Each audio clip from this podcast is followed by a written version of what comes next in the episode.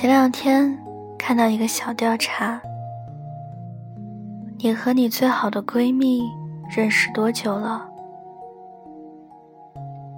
我问 C C 的时候，我们俩正守着八个小时的时差视频，她正抱着 iPad 追剧。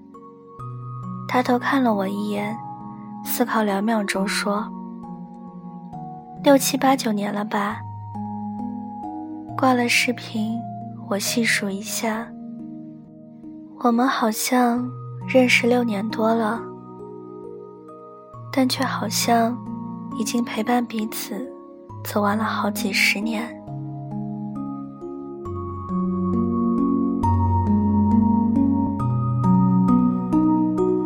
几个月前在机场送 Cici，他要去英国留学。我一直觉得，像我泪点这么低的人，那天一定会哭得很惨。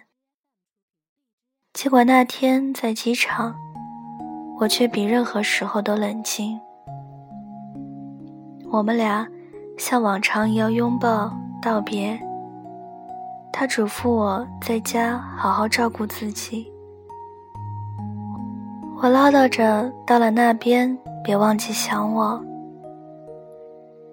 走之前的晚上，我们俩去大排档吃羊肉串、喝酒。喝多的时候，冲着对方喊：“终于走了，我每天烦死你了。”但在离别的一瞬间，我们比任何时候都要不舍得对方转身。他走之后，我们的合租房空荡荡的。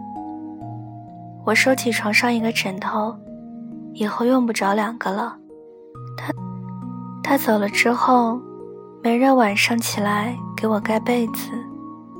在饿的时候，煮一包泡面，看一部电影。他走了之后，我忘记了提醒自己不要熬夜，却总在每一个睡不着的夜想念我最好的朋友。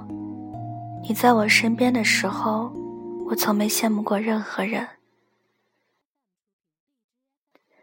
她在我的生命里扮演闺蜜这个重要的角色，但更多的时候，却像我的家人。前一段时间，因为我的涉世未深，在和一个甲方爸爸对接广告的时候，我因为太容易相信别人。而没有看合同内容就准备签字。后来他特别隔着时差打电话告诉我，他在邮箱里看到了那份合同的邮件。我对数字天生就不敏感，所以我总是放心的把每一个我重要的密码告诉他。之前他一直帮我回复邮箱里的邮件。他比我理智，比我清醒。更多的时候，他都告诉我：“害人之心不可有，但防人之心不可无。”他告诉我，那份合同存在着很大的问题。我稍不注意，如果签下一个名字，就有可能背负违约的风险。更要命的是，因此。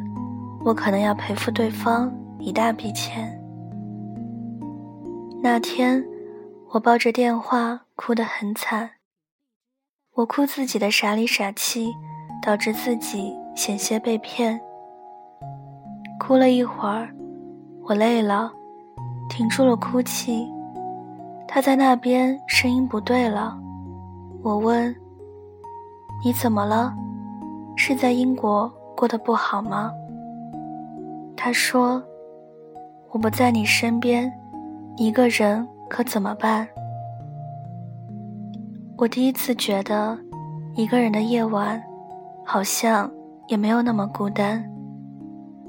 我每一次想他的时候，他也在大洋彼岸想我。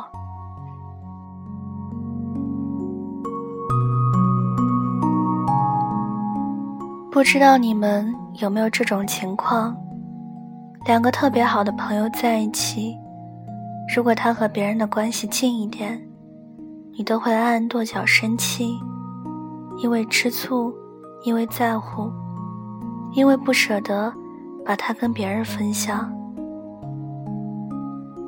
人家说男女朋友之间会吃醋，可是吃醋这件事情，真的不仅仅是男女朋友。好朋友之间的吃醋，比情侣之间的吃醋酸上一百倍。有时候也会想，我们上辈子会不会是情侣？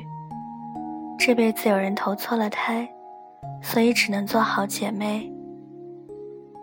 我比任何人都害怕失去他，也比任何人都渴望占有他。用 C C 的话来说，就是我智障多年，他不离不弃。认识的若干个年头里，都是他在照顾我。我问他：“你该不会暗恋我吧？”他说：“老娘瞎啊，能看上你？”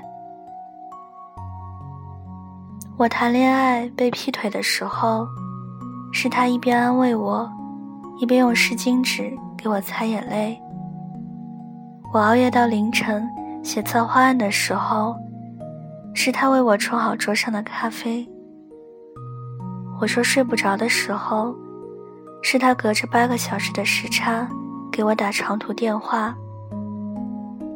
即便有天我变得一无所有，他也会是我最后一件行李。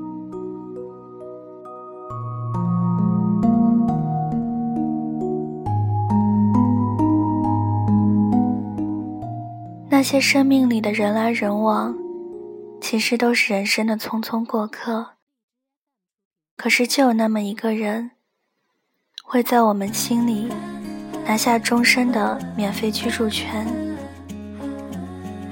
大多数友情就像登山，我们从同一起点出发，而在这个不断攀登的过程中，我们会选择不同的路。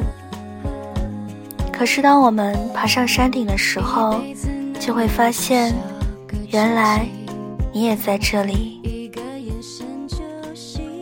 爱情不应该是我们生命中唯一的旋律。我们终将等到可以白头偕老的那个人。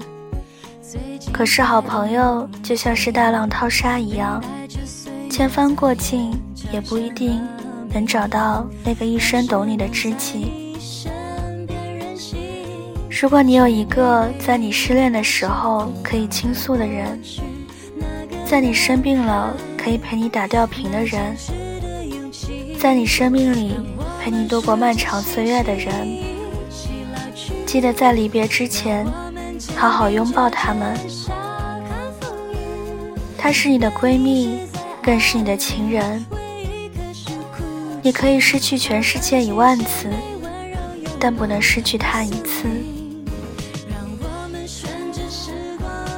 就像我写得出很多矫情肉麻的情话，但却从来没有对他说过一句“我爱你”。如果现在我能对他说一句话，我只想说八个字：山穷水尽，有你足矣。